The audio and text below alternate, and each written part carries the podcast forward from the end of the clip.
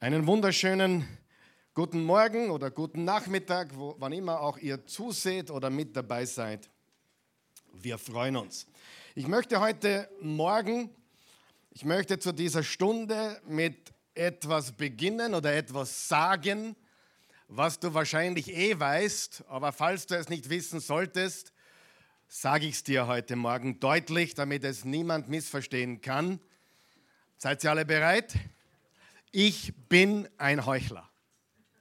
Ich bin ein Heuchler. Ich bin ein Heuchler und ich erwische mich immer wieder und immer wieder beim Heucheln.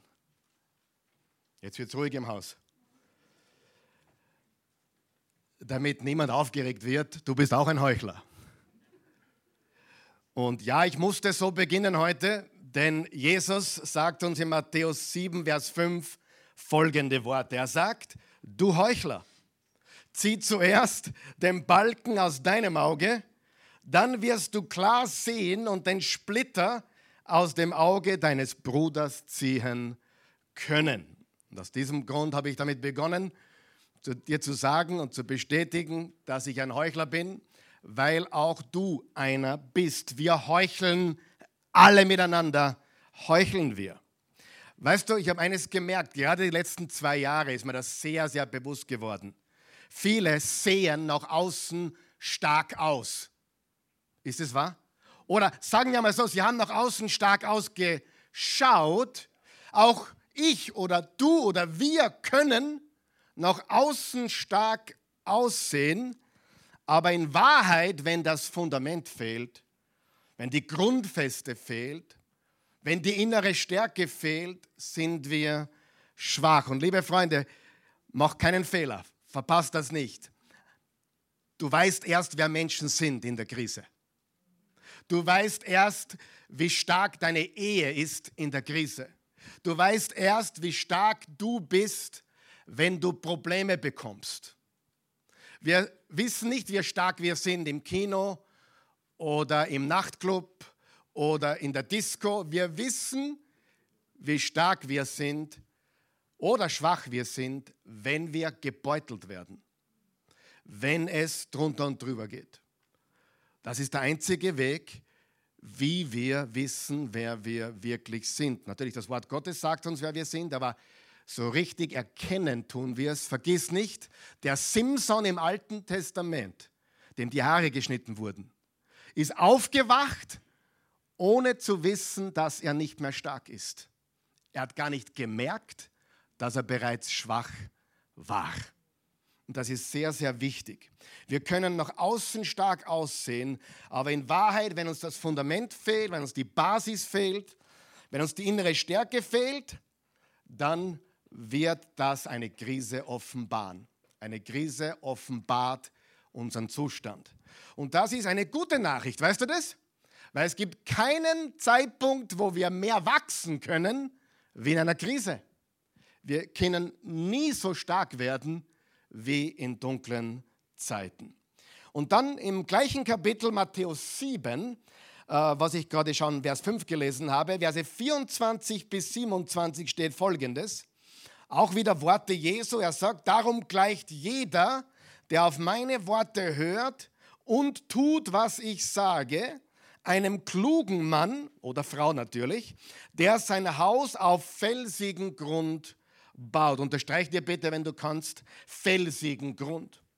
Wenn dann ein Wolkenbruch niedergeht und das Hochwasser steigt, wenn der Sturm tobt und an dem Haus rüttelt, stürzt es nicht ein, denn es ist auf Felsen gegründet. Und streicht ihr bitte Felsen. Doch wer meine Worte hört und sich nicht danach richtet, gleicht einem unvernünftigen Mann, der sein Haus einfach auf Sand setzt oder auf Sand baut. Wenn dann ein Wolkenbruch niedergeht und das Hochwasser steigt, wenn der Sturm tobt und an dem Haus rüttelt, bricht es zusammen und wird völlig zerstört. Weißt du, das zeigt uns auch die heutige Zeit, wie es vielen Menschen geht. Und viele wissen es noch gar nicht, wie es um sie bestellt ist. Sie wissen nicht, dass sie schwach sind. Das Traurigste, was ich immer wieder sehe, ist, Menschen, die glauben, sie sind wer, Menschen, die glauben, sie haben genug, Menschen, sie glauben, sie stehen sicher und in Wahrheit sind sie schwach. Amen. Und da müssen wir aufpassen, da müssen wir alle aufpassen. Und diese Botschaft ist für dich hoffentlich was zum Mitnehmen, für mich ganz sicher auch. Aber ich möchte uns heute nehmen, mitnehmen auf eine innere Reise, eine Reise nach innen. Und wir beginnen heute diese Serie, die lautet Auf dem Weg zu den besten Dingen. Ich nehme es gleich vorweg, die besten Dinge sind nicht draußen, die besten Dinge sind drinnen. Wer weiß das? Wer glaubt, dass Freude jeden Tag ein dickes Bankkonto schlägt? Wer weiß, dass echter Friede im Herzen auch den Scheinfrieden in der Welt schlägt? oder besser ist. Wer von euch weiß, auch wenn da draußen jetzt Frieden herrschen würde, die Menschen haben Krieg in ihrem Herzen. Sie haben Unruhe, sie haben in ihren Familien, wo die wahren Kriege, die wahren Kämpfe, die wahren Dinge passieren. Okay? Also die echten Schätze sind drinnen. Und es ist eine Reise nach innen, eine Reise ins Innerliche. Und ich möchte euch äh, zwei Verse nochmal vorlesen aus Römer 2, wo der Apostel Paulus genau das illustriert. Und zwar spricht er da mit jüdischen Christen, die in Rom leben im ersten Jahrhundert. Aber es trifft auch auf uns heute zu. Da steht folgendes. Denn nicht der ist ein wahrer Jude, der es nur in der äußerlichen Erscheinung ist. Unterstreicht ihr bitte äußerliche Erscheinung. Wer von euch weiß, es gibt viel äußerliche Erscheinung. Genauso wenig kommt es auf die rein äußerlich sichtbare Beschneidung an. Die Juden haben sich beschneiden lassen und waren sehr stolz darauf. Wer von euch weiß, äußerliche Dinge haben keine Bedeutung, wenn nicht der innerliche Zustand des Herzens das auch widerspiegelt. Vers 29. Sondern der ist ein echter Jude oder ein echter Jesus-Nachfolger, der es in seinem verborgenen Wesen ist. Und die wahre Beschneidung ist die, die am Herzen eines Menschen vorgenommen wurde, zwar durch den Gottesgeist und nicht durch Einhaltung der äußeren Vorschriften. Ein Mensch, auf den das zutrifft, der wird nicht von Menschen, sondern von Gott selbst Anerkennung erfahren. Es geht also um den verborgenen Menschen des Herzens. Der gleiche Vers in der neuen evangelistischen Übersetzung sagt, ein wahrer Jude ist der, der es innerlich ist. Oder die Hoffnung für alle, der es im tiefsten Inneren ist. Und vielleicht bist du aufgewachsen christlich. Ich möchte dir was sagen. Christlich ist nicht dasselbe wie Christ.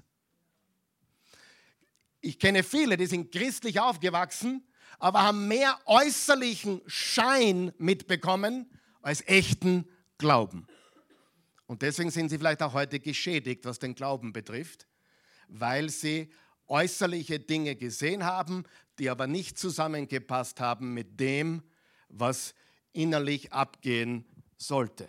Und der Apostel Paulus erinnert seine Freunde in Rom, das war damals im ersten Jahrhundert, ungefähr in den 60er Jahren des ersten Jahrhunderts, er erinnert seine Freunde in Rom daran, dass Äußerlichkeiten, sagen wir Äußerlichkeiten, Äußerlichkeiten nicht authentisch sind, wenn sie nicht das Innere des eigenen Lebens widerspiegeln. Ja? Und da haben wir Religion. Religion oder Religiosität spezialisiert sich auf äußerliches Erscheinen. Echter Glaube, eine echte Beziehung zu Jesus hat mit inneren Dingen zu tun.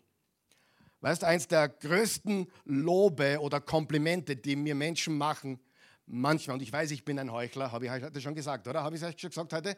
Noch einmal, ich bin ein Heuchler, ja? Und du auch. Äh, aber Karl Michael, du bist so normal. Wenn man dich so sieht da draußen, würde man gar nicht auf die Idee kommen, dass du Pfarrer bist oder Pastor bist. Weißt du, das ermutigt mich. Denn ich will niemand sein als ein ganz normaler Mann, der Jesus folgt. Ich lege keine, keinen Wert auf Äußerlichkeiten. Obwohl ich Reverend offiziell bin, habe ich mich noch nie so bezeichnet, außer gerade jetzt. Ich lege keinen Wert. Es gibt ein paar Freunde, die nennen mich hochwürden. Darüber lächle ich nur. Ich lege keinen Wert auf Äußerlichkeiten. Ehrlich nicht. Und, äh, aber Äußerlichkeiten haben einen Wert, wenn sie das widerspiegeln, was drinnen ist. Okay, das ist ganz, ganz wichtig. Aber wenn das nicht da ist, dann hat es keinen Wert. Und das erklärt vielleicht die Erziehung von manchen von euch, die religiös aufgewachsen sind, in strengen Kirchen oder strengen christlichen Familien, wo aber dann ganz was anderes am Tages, an der Tagesordnung war. Und es geht also nicht um das Fleisch, sondern um das Herz.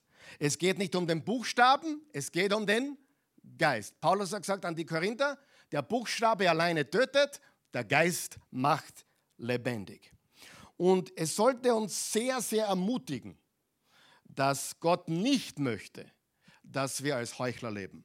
Sagen wir das gemeinsam. Gott möchte nicht.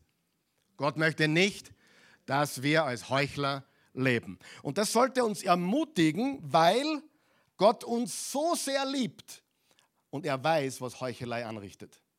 Er weiß, wie zerstörerisch Heuchelei ist. Und Gott möchte, dass wir transformiert leben, wirklich verwandelt leben bis in den Kern hinein, wer wir sind. Er möchte, dass wir von innen nach außen leben und nicht posieren müssen die ganze Zeit. Da wird man ja müde vom Posieren, oder? Wer kennt ein paar? Die sind schon richtig kaputt vom Posieren. Ja, weil sie ständig posen. Und niemand macht das perfekt, natürlich. Wir sind alle fehlerhaft. Wir sind alle mangelhafte oder mängelbehaftete Sünder. Und bevor du denkst, ist eine negative Botschaft heute, ich soll nicht heucheln. Nein, das ist keine negative Botschaft, das ist eine positive Botschaft. Denke mir mit mir mit. Wenn dir jemand sagt, du bist ein Heuchler, hast du zwei Möglichkeiten. Du kannst böse sein oder du kannst die Gelegenheit nehmen und als Geschenk annehmen und drüber nachdenken. Weißt du, dass eines der größten Geschenke überhaupt ist, dass dir jemand die Wahrheit sagt? Dass dir jemand sagt, hey, schau, denk einmal darüber nach. Und das wollen wir uns tun. Wer ist mit mir? Das ist eine positive Botschaft. Eine sehr positive Botschaft, darüber nachzudenken und darüber nachzudenken, wer wir sind und wie wir leben. Und ich möchte genau das tun heute mit uns. Ich möchte darüber nachdenken, über die Ablenkungen und die Gewohnheiten, Dinge, die uns ablenken von einem starken inneren Leben. Und ich möchte dich ermutigen, hör von ganzem Herzen zu heute. Da ist heute für jeden was dabei, für mich ganz sicher. Wer von euch weiß, Ablenkungen sind gefährlich? Und ich möchte zwei Ablenkungen mit dir teilen heute, aber Ablenkungen sind gefährlich. Sie können sogar tödlich sein. Ein befreundeter Pastor aus Amerika, sein Mitte 20-jähriger Sohn, hat kurz auf sein Handy beim Autofahren eine Textnachricht abgeschickt und ist hinten in einen LKW reingekracht und war auf der Stelle tot.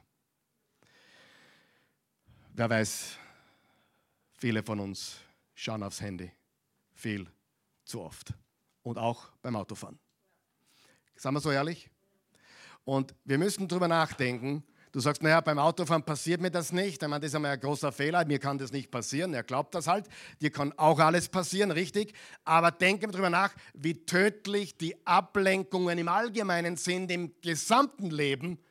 Sie rauben dir in Wahrheit das Leben. Der durchschnittliche Mensch der durchschnittliche Mensch schaut alle zehn Minuten auf sein Smartphone. Der durchschnittliche Mensch. Und viele von uns sind überdurchschnittlich. Verstehst du, was ich meine? Aber jetzt denk einmal drüber nach, wenn du alle im Schnitt, alle zehn Minuten äh, hinschaust, manchmal kürzer, manchmal länger, was für Ablenkung das ist. Wir sind die abgelenkteste Gesellschaft aller Zeiten. Früher hat man sich hingesetzt und ein Buch gelesen, zumindest war es bei mir so. Drei Stunden habe ich durchgelesen. Heute muss ich nach zehn Minuten schon, treibt mich, äh, treibt mich was, wer hat mir da was geschickt? Ich muss schauen. Früher hat man drei Stunden lang ganz einfach gelesen, stimmt das? Ablenkungen sind so tödlich im Leben allgemein. Und sie stehen uns im Weg, um in Jesus Christus und durch Jesus Christus zu wachsen zu dem Menschen hin, zu dem wir geschaffen sind. Okay? Und wir wollen also auf dem Weg, wir wollen uns auf dem Weg begeben zu den besten Dingen. Und wer es noch nicht weiß, die besten Dinge sind nicht am Smartphone, die besten Dinge sind auch nicht auf YouTube, außer du schaust eine Oase Church Predigt an. Äh, Spaß. Aber die besten Dinge sind nicht in der Technik, die wir haben. Ich würde sogar so weit geben, dass, dass ich, könnte, ich könnte beweisen, das tue ich heute nicht, aber die Firma Apple ist eine Religion. Bin ich überzeugt davon. Ich bin überzeugt, dass die Firma Apple eine Religion ist und einen hohen Priester hat, der heißt Steve Jobs. Und viele, die dorthin gehen, um anzubeten. Die sich Schlange stellen, wenn ein neues Handy rauskommt und bereits äh, eine Stunde bevor das Geschäft aufsperrt, dort stehen, um sich ihr neuestes Gerät abzuholen. Es ist eine Religion. Ja, ich bin neulich auf der Jonstraße unterwegs gewesen ich war in den 17. Bezirk unterwegs und da fahre ich vorbei bei einem Fitnessstudio. Das heißt Fit In. Und mir wurde schlecht. Da steht, wir haben den Tempel, du bringst die Opfer. Das ist der Slogan, das ist die Werbung. Wir sind oder wir haben den Tempel, du bringst die Opfer. So wird Werbung gemacht heute. Ich meine, es war Geiz ist geil schon schlimm genug. Aber das hat eine ganz neue Liga erreicht, nicht? Es wird angebetet. Freunde, wenn du es nicht gemerkt hast, Menschen beten an. Einige haben mich belächelt, als ich gesagt habe, Corona ist eine Religion geworden. Corona ist eine Religion. Es ist auch die Ukraine eine Religion geworden. Habt ihr schon mal darüber nachgedacht, auch für Russland zu beten? Ich bete für Ukraine und es ist schlimm, was dort passiert. Aber die russischen Leute sind auch Menschen, die leiden unter einem Diktator. Amen. Du könntest sogar für den Putin beten, würde ihm nicht schaden. Ob es was bringt, ist eine andere Frage. Aber aufgefordert sind wir dazu. Weißt du, jetzt zuerst alle Corona, Corona, Corona und jetzt alle Ukraine, Ukraine, Ukraine. Und dann schreien alle das Nächste. Die sind wie Schafe, die in die Irre geführt werden. Und ich bin der Erste, der sagt, Krieg ist scheußlich. Aber Jesus hat es angekündigt, es wird passieren. Und es leiden nicht nur die Leute in der Ukraine, es leidet das eigene Volk der angreifenden Mannschaft, äh, des, des angreifenden Landes. Lass uns für alle beten, okay? Nicht nur für die eine Seite. Hat sie mit mir. Wir müssen drüber nachdenken. Die Medien erzählen uns eine Geschichte. Und die Menschen, die uns von Corona erzählt haben, erzählen uns jetzt über Ukraine. Das sind die gleichen Leid. Schon mal drüber nachgedacht? Ich sag, es ist schlimm, was dort passiert. Aber du musst hinterfragen und beten für alle Seiten. Okay, sind wir noch wach? Gut. Wie ich darauf gekommen bin, weiß ich nicht. Aber wir müssen uns darüber Gedanken machen, dass wir uns nicht ablenken lassen. Genau, ich war bei der Religion von, von Apple und ich stehe dazu. Die Ablenkungen, Ablenkungen sind eine gewaltige Gefahr. Reden wir mal zuerst über den ersten Punkt und das sind die Ablenkungen oder die Ablenkung der Geschäftigkeit.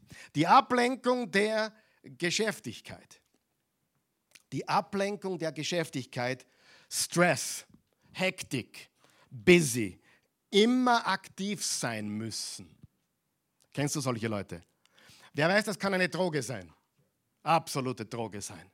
Deswegen nennt man sie Workaholiker. Man nennt sie nicht Alkoholiker, sondern Workaholiker. Und viele verdrängen durch Geschäftigkeit ihre persönlichen Ängste und Sorgen. Sie können mit der Realität nicht umgehen und daher stürzen sie sich in Geschäftigkeit oder auch eine Abhängigkeit oder eine andere Sucht. Wir versuchen unseren Schmerz abzutöten, indem wir uns in Dinge stürzen um die Wahrheit und die Realität zu vergessen. Stimmt das nicht? Das ist absolut wahr. Und weil sie damit nicht umgehen können, was in ihrem eigenen Leben wirklich wahr ist, vertuschen sie es und deshalb eilen sie von einer Sache zur nächsten, damit wir nicht darüber nachdenken müssen, was wirklich wichtig ist. Manche stürzen sich ins Geld, weil sie vergessen wollen, was wirklich wichtig ist. Manche stürzen sich in Sex, weil sie vergessen wollen, was wirklich entscheidend ist. Manche stürzen sich in andere Abhängigkeiten oder Arbeit, weil sie verdrängen wollen, was wirklich wichtig ist. Und hast du schon mal gehört, wie geht's da? Na, ich bin sehr beschäftigt. Frage, wer ist das nicht? Jeder normale Mensch ist beschäftigt, oder? Jetzt sag mal ganz ehrlich, jeder normale Mensch ist beschäftigt. Ich bin so beschäftigt. Oder, das habe ich schon öfters gesagt, es ist wahnsinnig viel los gerade. Schon mal gehört? Und es ist zum einen so ein bisschen ein Selbstlob, gell? ich bin so beschäftigt, es ist so viel los. Auf der anderen Seite auch eine unterschwellige Klage, ich habe so viel zu tun. Auf der anderen Seite ist es aber eine Ausrede oder ein Weg, wie wir die wichtigen Dinge vergessen wollen. Viel von dem, worüber wir klagen, ist auferlegt, selbst auferlegt. Und viele sind süchtig nach Stress und Hektik. Sie laufen hin und her. Sie laufen ständig. Die sind nirgendwo, irgendwann sind sie nirgends. Warum? Weil sie ständig unterwegs sind. Wenn sie da sind, sind sie dort. Wenn sie dort sind, sind sie da. Wenn sie fern sind, sind sie in der Arbeit. Wenn sie in der Arbeit sind, sind sie ins Fernsehen. Sie sind nirgendwo, weil sie immer unterwegs sind. Immer abgelenkt. Freunde, und das ist unser Leben heutzutage, nicht wahr? Wenn wir nicht aufpassen. Und das hektische Leben lässt keinen Raum für Innerlichkeit. Die meisten Menschen denken gar nicht mehr. Weißt du das? Die werden gedacht. Sie sind programmiert, sie sind ferngesteuert. Und das ist so tra tragisch. Das ist das Erste. Die Ablenkung der Geschäftigkeit. Stress und Hektik und Business lenkt sie ab. Die zweite Ablenkung ist eine extrem äh, beliebte Ablenkung, auch im Christentum, im Glauben. Und es ist die Ablenkung der Vertrautheit. Der Vertrautheit. Schau, was im 2. Timotheus 3, Vers 5 steht. Da redet der Apostel Paulus an die Christen in Ephesus, also eigentlich an den Timotheus, redet er über seine Leute.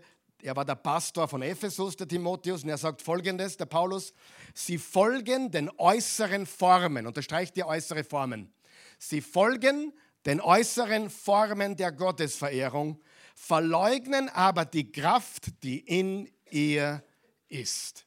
Lesen wir das noch einmal laut, bitte. Sie folgen den äußeren Formen der Gottesverehrung, verleugnen aber die Kraft, die in ihr ist.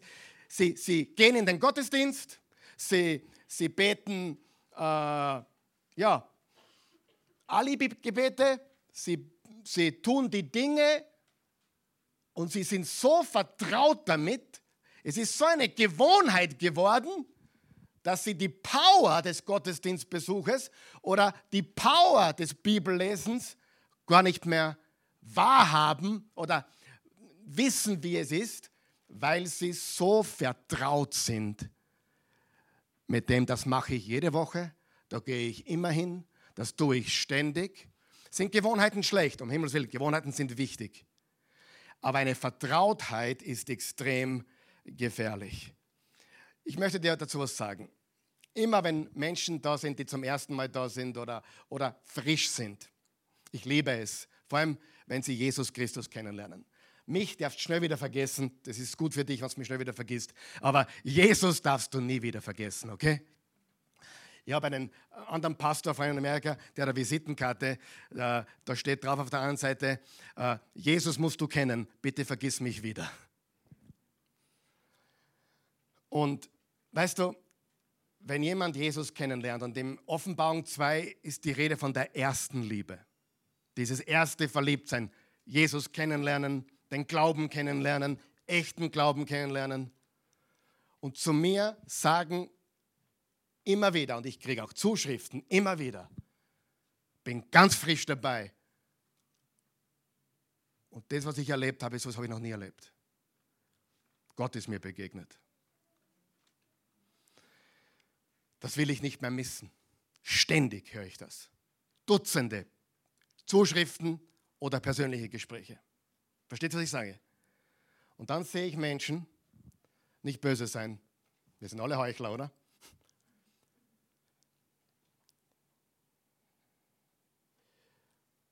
Die gar nicht mehr wissen, warum sie kommen. Das ist so Gewohnheit geworden, das ist so vertraut geworden. Und sie stoßen sich an allen, sind gleich beleidigt von allem. Die Vertrautheit ist eine große Gefahr. Jeder, der verheiratet ist, weiß das. Es ist nicht mehr so wie beim ersten Date, wo man verliebt war, wo die Schmetterlinge da waren. Nach 33 Jahren mit der gleichen Person zusammen. Das darf jetzt der Christian nicht weiter sagen, ja? bitte, bitte. Es bleibt unter uns, ja? Ja? Versprochen? Schmetterlinge im Bauch? Manchmal. Eher selten. Aber echte Liebe wie noch nie zuvor. Und das, die Leute verstehen den Unterschied nicht. Echte Liebe muss, muss man arbeiten. Natürlich, jeder Mensch weiß, wenn man jemanden zwei Jahre kennt, kannst du das Verliebtsein in die Haare schmieren. Wenn du ein normal denkender Mensch bist, weißt du das. Das ist nicht mehr so wie in den ersten Wochen, wo, wo wir haben telefoniert bis drei in der Früh. Ich, der nie, der, ich, ich mag das Telefon, ja, ich meine, bis drei in der Früh, jede Nacht haben wir telefoniert. Das war in die 80er Jahre. In Amerika, da war das Telefonieren gratis innerhalb der Stadt. Bis drei Früh. Und dann am nächsten Tag in die Schule oder in die Arbeit gehen. Und es war uns nichts zu viel. Und die vier Stunden sind verflogen, wie im Flug, richtig? Heute, sie ruft mir an, hallo Christi, was passt? Okay, ja, passt. Okay, ja. Hab dich lieb. Äh, Wenn du das nicht checkt hast, dann kann dir niemand helfen. Warum ist es so wichtig, das zu checken? Die, das zu erkennen ist wichtig, dass man weiß, was man tun muss. Amen. Und viele Christen haben das gleiche Problem. Sie haben die erste Liebe verloren. Sie haben gebrannt. Sie konnten gar nicht mehr erwarten, bis der nächste Sonntag kommt. Und jetzt, naja, ist wieder Sonntag. Äh, gehen wir heute oder? Okay, gehen wir heute. Weißt du? Und das ist so wichtig. Schau, was im Offenbarung 3 steht, Vers 1. Der Engel der Gottesgemeinde, die sich in der Stadt Sardes befindet, schreibe. Diese Dinge sagt er, der die sieben Gottesgeister hat und die sieben Sterne. Ich kenne deine Taten. Jetzt pass auf. Man sagt von dir, dass du lebst, aber du bist tot. Mit anderen Worten, Jesus sagt, ihr habt den Ruf, dass ihr lebendig seid, aber in Wahrheit seid ihr schon halb tot. Ja? Und dann noch eine Gemeinde, das waren alles Christen, die angeschrieben werden. Du sagst, ich bin reich, also die Gemeinde in Laodicea, ich bin reich und wohlversorgt, mir fehlt nichts. Was hältst du von einem Menschen, der sagt, mir fehlt nichts? Was denkst du da? Mir fehlt nichts, aber du weißt nicht, wie erbärmlich und jämmerlich du dran bist, arm, nackt und blind. Du glaubst, du bist reich, aber in Wahrheit bist du arm, nackt und blind. Und wir können mit den äußeren Zeichen unseres Glaubens so vertraut geworden sein, dass sie uns nicht mehr nach innen zu Gott ziehen. Und das ist gefährlich. Das kann auch geben sein.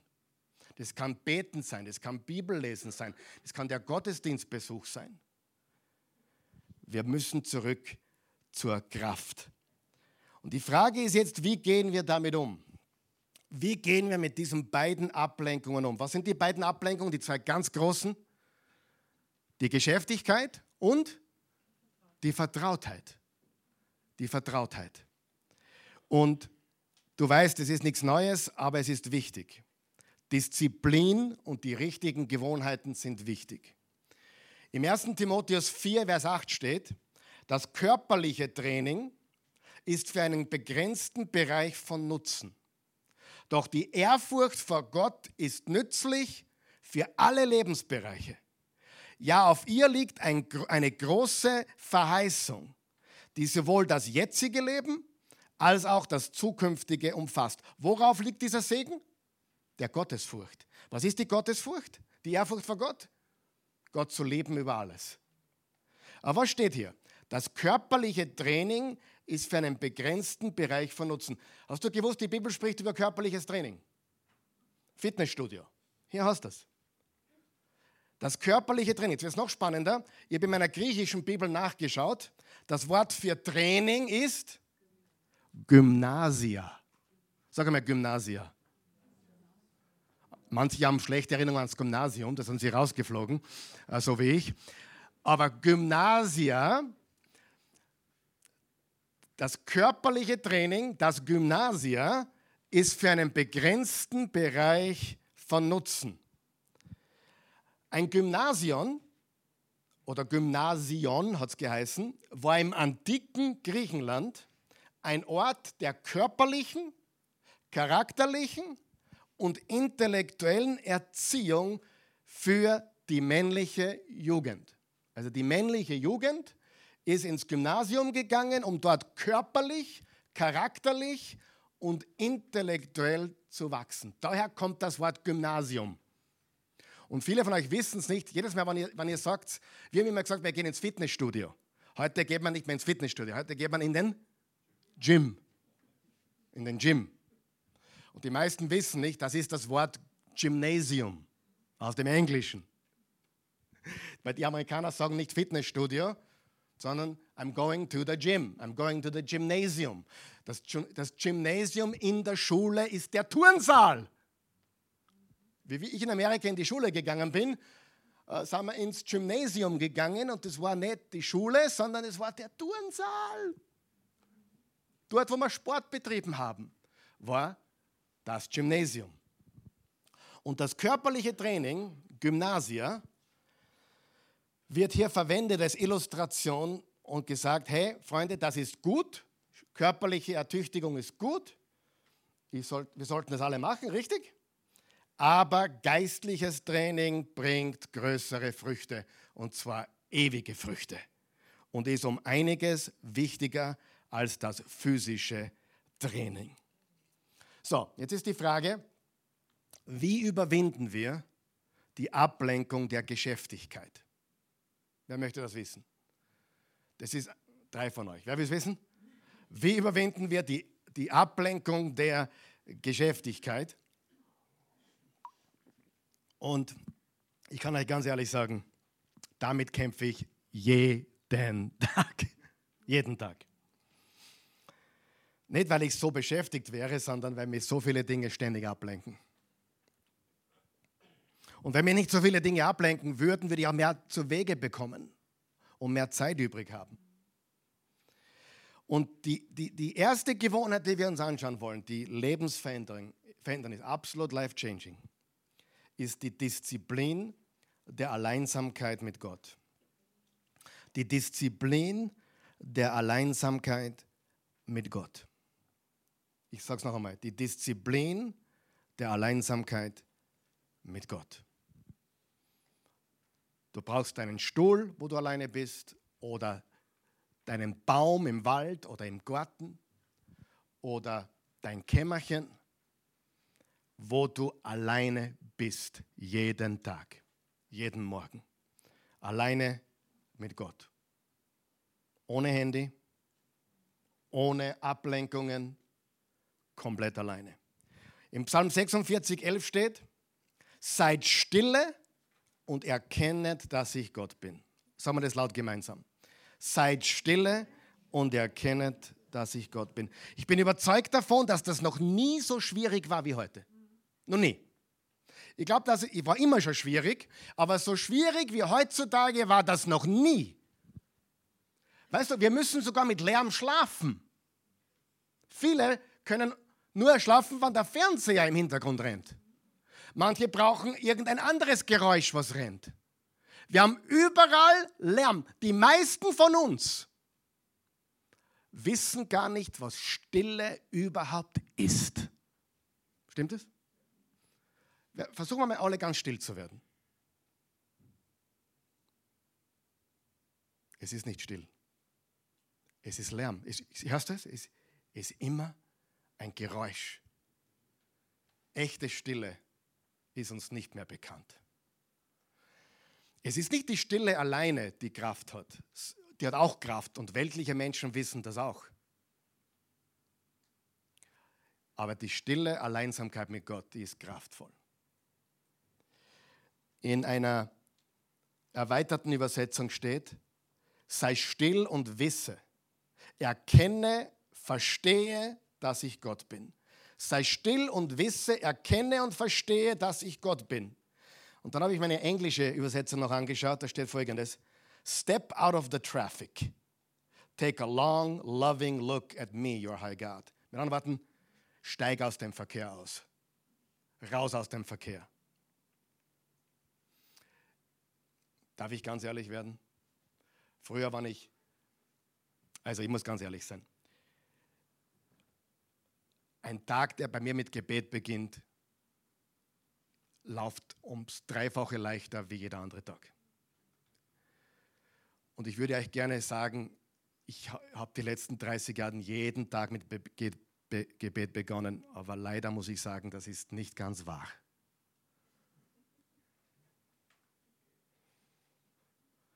Und dann habe ich natürlich die Sache, ah, ich bin jetzt dann eine halbe Stunde im Auto, im Verkehr, da tue ich im Auto beten. Hey, im Auto beten ist okay. Frage, darf man im Auto beten? Andere Frage. Sollte man, sollten manche beim Autofahren beten? Das ist wie der Pfarrer, der, der, der Mann, der zum Pfarrer gekommen und gesagt hat, du Pfarrer, darf ich beim Beten rauchen? darf ich beim Beten rauchen? Sagt er, na, so ist eigentlich nicht. Beim beim Beten rauchen ist nicht gescheit. Sagt er, ja, und der wird beim Rauchen beten? Ja, das ist gescheit, wenn beim Rauchen betest. Ja. Darf ich beim Beten Auto fahren? Ja. Darf ich beim Autofahren beten? Ja. Aber weißt du was? Wenn ich Gott wirklich näher kommen will, dann ist das nicht das, nicht, nicht, das Autofahren, Betten nicht das Beste. Im Verkehr lernt man Gott nicht kennen. Im Verkehr brauchen ihn manche. Es steht hier deutlich, und das ist ganz, ganz wichtig. Ich würde es da nicht überreligiös werten oder irgendwie auf Äußerliches bestehen. Haben wir gesagt, das ist nicht das Entscheidende. Das Wichtigste ist der innere Zustand. Aber die, die große Frage ist, was ist das Problem mit diesem Vers? Seid still und erkennt, dass ich Gott bin. Was ist das Problem mit diesem Vers? Niemand von uns wird wirklich still. Still sein ist Problem. Alleinsamkeit mit Gott ist die Lösung. Auf Gott hören ist die Lösung. Mit Gott sprechen ist die Lösung. Und die Disziplin der Alleinsamkeit sollte zur Disziplin der Gemeinschaft mit Gott führen. Zum Gebet. Du kannst beten überall, aber schau, dass du in der Früh deine stille Zeit hast. Das ist so gewaltig wichtig. Im Jesaja 26,3 steht: Wer festen Herzens ist, wer festen Herzens ist, dem bewahrst du Frieden, denn er verlässt sich auf dich. Wir können Frieden haben, wir können im Herzen fest sein, wir können auf Jesus blicken. Oswald Chambers hat gesagt, Vergesst nicht, niemand hat Zeit zum Beten. Wir müssen die Zeit woanders abzweigen. Das ist wahr. Ich verstehe 100 Pro. Ich habe keine Zeit zum Beten. Die Zeit muss ich ja muss ich mir nehmen. Die Zeit muss ich mir abzweigen. Die Zeit muss ich planen. Und ich sage das ganz ehrlich, wenn ich es nicht eintrage in meinen Terminkalender wie ein Zahnarzttermin, apropos, Gott, Gott ist wichtiger wie der Zahnarzt. Ja, Gott braucht keinen Doktortitel. Er ist der Schöpfer von Himmel und Erde. Aber das so fix einzutragen wie alles andere. Weil Gebet verändert Dinge. Gebet verändert Menschen. Aber vor allem, Gebet verändert mich. Es verändert mich und dich. Und der erste Grund, warum wir beten, ist nicht, dass Gott was tut für uns. Der Hauptgrund, warum wir beten, ist, damit wir verändert werden. Und ich kann dir sagen, wenn ich gebetet habe in der Früh, bin ich stark wie ein Löwe. Da kann kommen, was will. I am ready. Versteht ihr? Im Herzen passiert etwas. Und dieser, dieser, dieser Ort und diese Zeit ist so wichtig. Und die zweite Disziplin äh, gegen die Vertrautheit ist das Bibelstudium. Das Bibelstudium ist das Heilmittel gegen Vertrautheit. Warum? Weil wenn wir die Bibel studieren, wenn wir Gottes Wort aufnehmen, und zwar wirklich studieren, jede Woche, jeden Tag, dann verändert das etwas in unserem Herzen. Ich habe die Bibel mehr kennengelernt die letzten zwei Jahre wie die letzten 30 Jahre vorher. Ich bin so hungrig wie noch nie zuvor. Ich bin hungrig nach Gottes Wort. Ich kann gar nicht mehr zehn Minuten lesen. Ich muss jetzt immer viel länger lesen. Es ist, ich habe Hunger. Ich habe einen Appetit bekommen. Versteht ihr das? Und Vertrautheit ist ja auch was Gutes. Ich bin sehr vertraut mit der Christi und sie auch mit mir. Aber das Problem ist, dass Vertrautheit, wenn wir nichts dagegen unternehmen, auch etwas Negatives sein kann. Unsere Gedanken müssen erneuert werden. Lesen wir Römer 12, Vers 2. Da steht, unterrichtet euch nicht nach den Maßstäben dieser Welt, sondern lasst die Art und Weise, wie ihr denkt, von Gott erneuern und euch dadurch umgestalten, sodass ihr prüfen könnt, ob etwas Gottes Wille ist, ob es gut ist, ob es Gott gefallen würde und ob es zum Ziel führt. Du musst hergehen und deine jetzigen Gedanken austauschen mit Gottes Wort. Sie austauschen mit seinem Wort, sie aufsaugen und sie speichern. Du weißt nicht, wann du sie brauchst. Ich finde es so spannend, dass man jetzt überall hört, man sollte mehr Essen einkaufen und was auf die Seite geben. Also man sollte sich ähm, äh, haltbare Nahrungsmittel kaufen. Man weiß nicht, wie die Zeit werden wird. Viele haben ja vor zwei Jahren jede Menge Klopapier noch im Keller gelagert. Äh, äh, ihr wisst, was ich meine. Man hat ja Hamsterkäufe gemacht und man hat auf, dass der Speicher voll ist. Weißt du was? Ich habe nichts dagegen, überhaupt nicht. Tu ein bisschen was.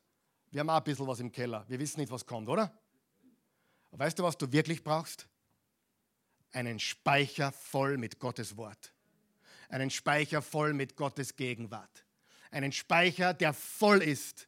Denn was kommt außer, wenn du unter Druck geratest? Das, was drinnen ist.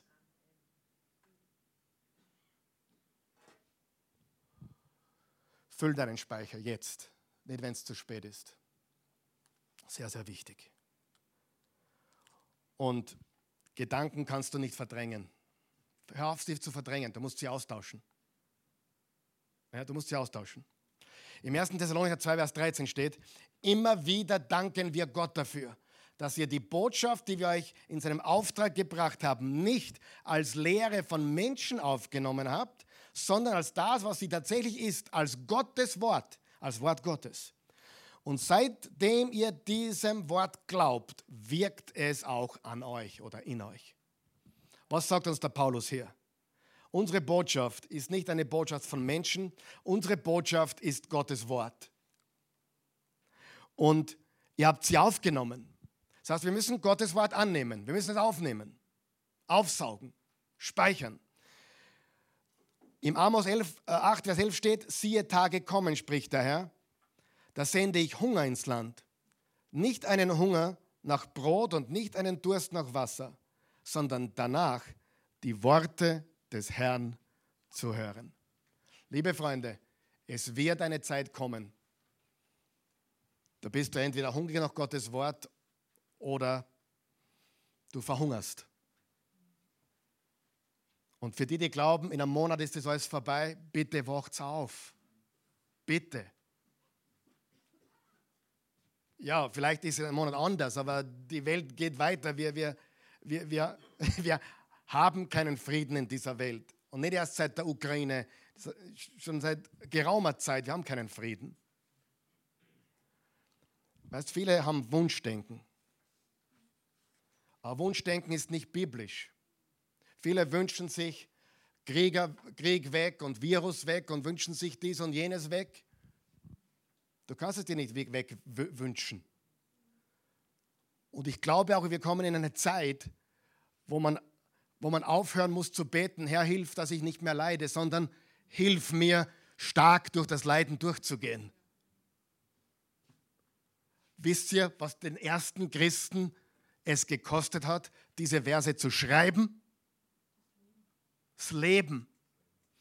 Elf der zwölf Apostel sind vor dem 50. Lebensjahr oder 60. Lebensjahr getötet worden. Der einzige, der überlebt hat, war Johannes. Der war auf der Insel Patmos, einer Gefangeneninsel. Das waren nicht irgendwelche Leute, die ihren Vorteil gesucht haben, sondern die gesagt haben, wir haben den Auferstandenen gesehen, wir folgen ihm, weil wir wissen, was wir gesehen haben. Wir sind keine Träumer, wir haben gesehen, erlebt. Und wir leben in einer abgelenkten Christenheit, in einer Christen, die so vertraut sind mit Gottesdienst, die alle Worship-Lieder kennen, von Hillsong und alles Mögliche, alles okay. Aber ich sage dir eines, wenn du nicht selbst stark wirst in deinem Innersten, du kannst nicht von der Stärke vom Pastor leben. Du kannst nicht von der Stärke von deinem Lieblingsfernsehprediger leben. Du kannst nicht leben von der Stärke deiner Lieblings-Worship-Band. Du musst stark sein im tiefsten Inneren. Und ein paar Verse da und dort lesen wird es nicht mehr tun. Du musst dich auseinandersetzen mit der Heiligen Schrift. So wie wir es letzten Mittwoch getan haben mit Offenbarung 21 und 22. Wenn du das verpasst hast, das war eines der Highlights dieser ganzen Offenbarungsserie. Glaube mir, wir gehen auf Zeit zu, da wirst du es brauchen. Und wenn du das hast, hast du keine Angst, weil da nichts passieren kann. Die meisten Christen leben von Second-Hand-Offenbarung. Und was ich damit meine ist, naja, der Pastor hat es gesagt, wird schon stimmen. Hey, hast du mir überlegt, dass der Pastor eigentlich will, dass du selber nachschaust? Dass du selber nachschaust, ob das, was er predigt, wirklich stimmt? Und wenn du es noch nie von mir gehört hast, sage ich es dir jetzt noch einmal. Bitte glaub mir kein Wort. Schau selber nach, ob es so ist. Jeder ehrliche Mann Gottes wird dir sagen, glaub mir kein Wort. Vertraue auf Jesus und schau, ob das, was du hörst, auch wirklich die Wahrheit ist. Du brauchst in den letzten Tagen dieser Welt, und da sind wir drinnen, eine First-Hand Revelation, eine erste Hand Offenbarung. Und liebe Freunde, das kriegen wir nur alleine bei Gott auf den Knien. Nur mit offener Bibel. Na, soll ich Bibel lesen oder beten zuerst? Bete mit offener Bibel. Nimm dir die Bibel. Wenn du ganz neu bist in dem Bibellesen, dann such dir die Verse von der Sonntagspredigt aus der Bibel selber heraus und geh es nochmal durch. Ist ein guter Start, oder? Jetzt hast du heute, wie viele Bibelverse haben wir gelesen? Einige. Ein halbes Dutzend, oder? Oder ein bisschen mehr sogar. Jetzt bist du ganz neu und du weißt nicht, wo du anfangen sollst. Geh nach Hause oder heute Nachmittag, schlag die Bibel auf und schau, such diese Bibelverse für dich selbst. Du es an, streichen. Du hast, ja, in die Bibel darf man hineinschreiben. Und wenn du keine Bibel hast, wo hineingeschrieben ist, pfui. Die Bibel ist nicht ein Schmuckstück, das ins Museum gehört, sondern ein lebendiges Buch, das in dein Herz gehört. Und jede Bibel, die ich lese, ist unterstrichen von vorn bis hinten. Ich bin einmal im Flugzeug gesessen und habe, wenn ich unterwegs bin, lesen. Habe ich alles, habe einen gelben Leichtstift in der Hand gehabt und habe alles unterstrichen. Und der neben mir schaut und der sieht, wie ich, und ich, also meine Bibel war gelb. Ich habe alles unterstrichen. Und der schaut immer um und denkt, der, der schaut mir an und so, schaut rum und so, aha. Ich unterstreiche, halbe Stunde, alles gelb. Jeden Vers. Und ich schaue dann zu ihm und sage, ja, ist alles wichtig.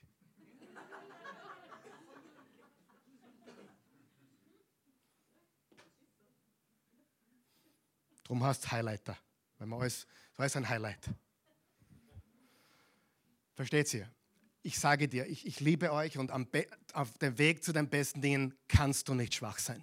Du, noch einmal, ich liebe euch, du musst stark werden. Und das geht nicht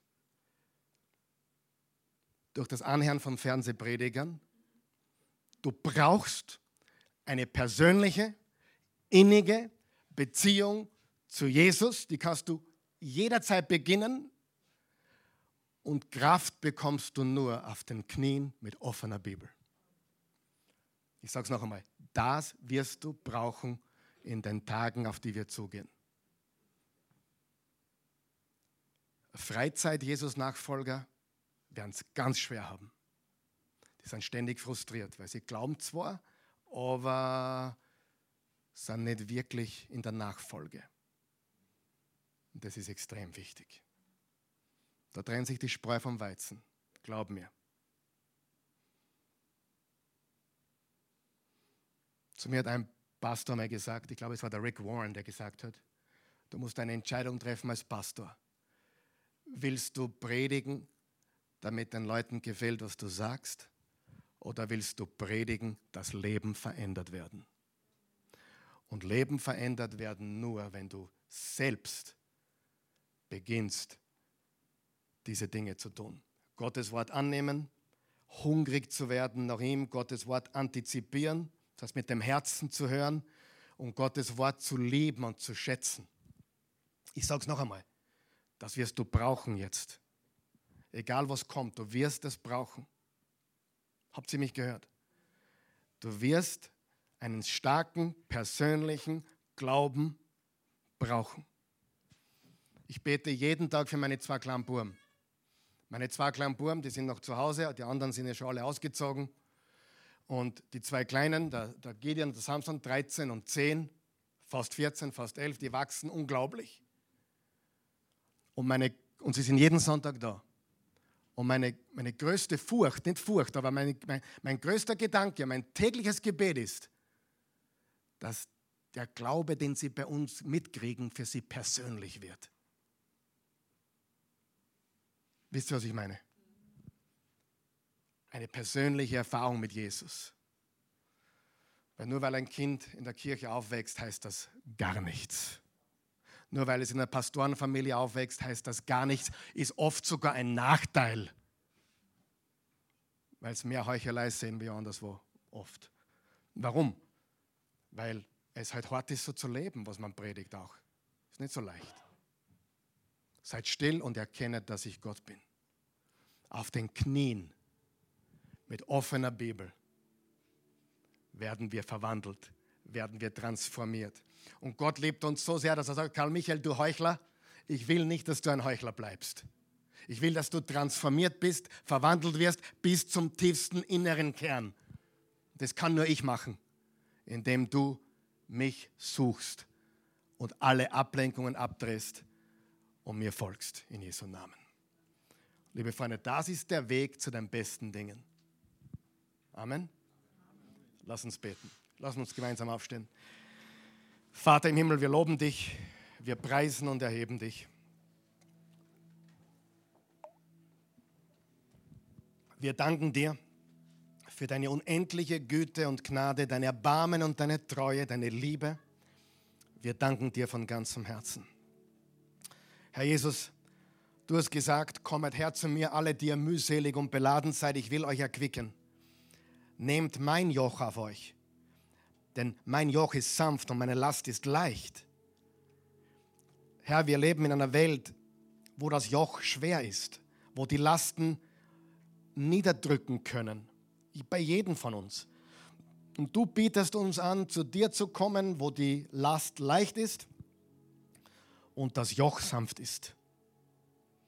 Wir brauchen deswegen ein Joch, damit wir auch eingebunden sind, dass, damit du uns führen kannst. Drum, drum legst du ein Joch um uns. Drum gibst du uns etwas, wo du uns führst. Du willst uns nicht wo hinein zwängen, sondern du willst uns in die Freiheit führen. Dafür danken wir dir. Wenn du hier bist heute Morgen oder zuschaust, du hast doch keine persönliche Beziehung zu Jesus, das ist Schritt Nummer eins. Vielleicht bist du auch schon oft hier gewesen, aber du hast keine persönliche Beziehung zu Jesus. Das ist Schritt Nummer eins. Bete mit uns folgendes Gebet, wenn du das möchtest. Lieber Gott, Herr Jesus Christus, ich komme zu dir, wie ich bin, ein Sünder, ein Heuchler. Ich bin verloren, aber du bist der Retter. Rette mich jetzt. Vergib mir alle meine Sünden. Reinige mich von aller Schuld. Wasche mich weiß wie Schnee. Mach mich niegelnagelneu. Verändere mich. Nur du kannst das. Mir ist es noch nie gelungen. Du bist mein Retter. Jesus, ich empfange dich und du bist das Leben. Und ich gebe dir mein Leben. Ich gehöre jetzt dir. In Jesu Namen. Amen. Amen. Sie der Gemeinde in Laodicea, äh, wenn du das gebetet hast zum ersten Mal, bist du ein Kind Gottes geworden. Mit hundertprozentiger Sicherheit. Johannes 3, Vers 16, so sehr hat Gott die Welt geliebt, dass er einen einzigen Sohn gab, damit jeder, der an ihn glaubt, nicht verloren geht. Der Glaube, nicht die Taten. Er verzeiht unsere Taten, Halleluja. Er vergibt unsere Schuld, Halleluja. Wer glaubt, aber nicht, ich glaube, dass er ihm gibt. Das Wort Glauben bedeutet Vertrauen. Das musst du dir so vorstellen. Wenn du wirklich an den Fallschirm glaubst, dann glaubst du nicht nur, dass, dass du drauf hast, du glaubst auch, dass du springen kannst. Weil du weißt, wenn du springst, du, glaub, du vertraust dem Fallschirm und deshalb springst du.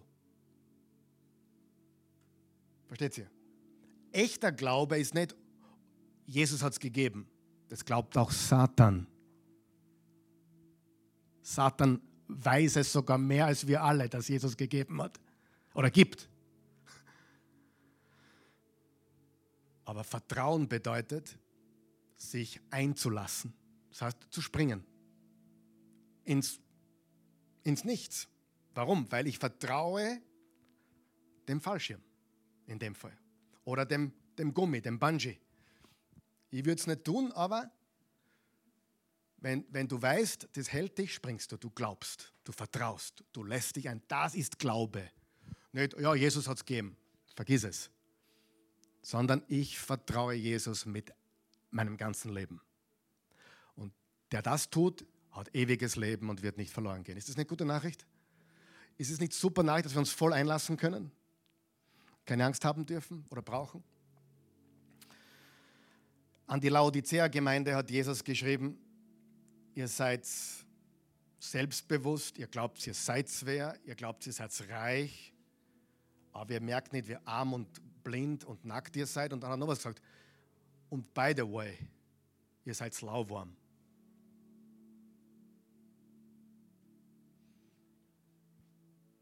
Und dann hat er was ganz Freundliches gesagt und deswegen spucke ich euch aus. Werdet ihr doch heiß oder kalt? Heiß ist gut. Der Kaffee sollte heiß sein, oder? Kalt ist auch gut. Wasser soll kalt sein, oder? oder ein Bier. Lauwarm ist grausig. Und darum, lauwarm wird es nicht schaffen in dieser Zeit, in der wir leben.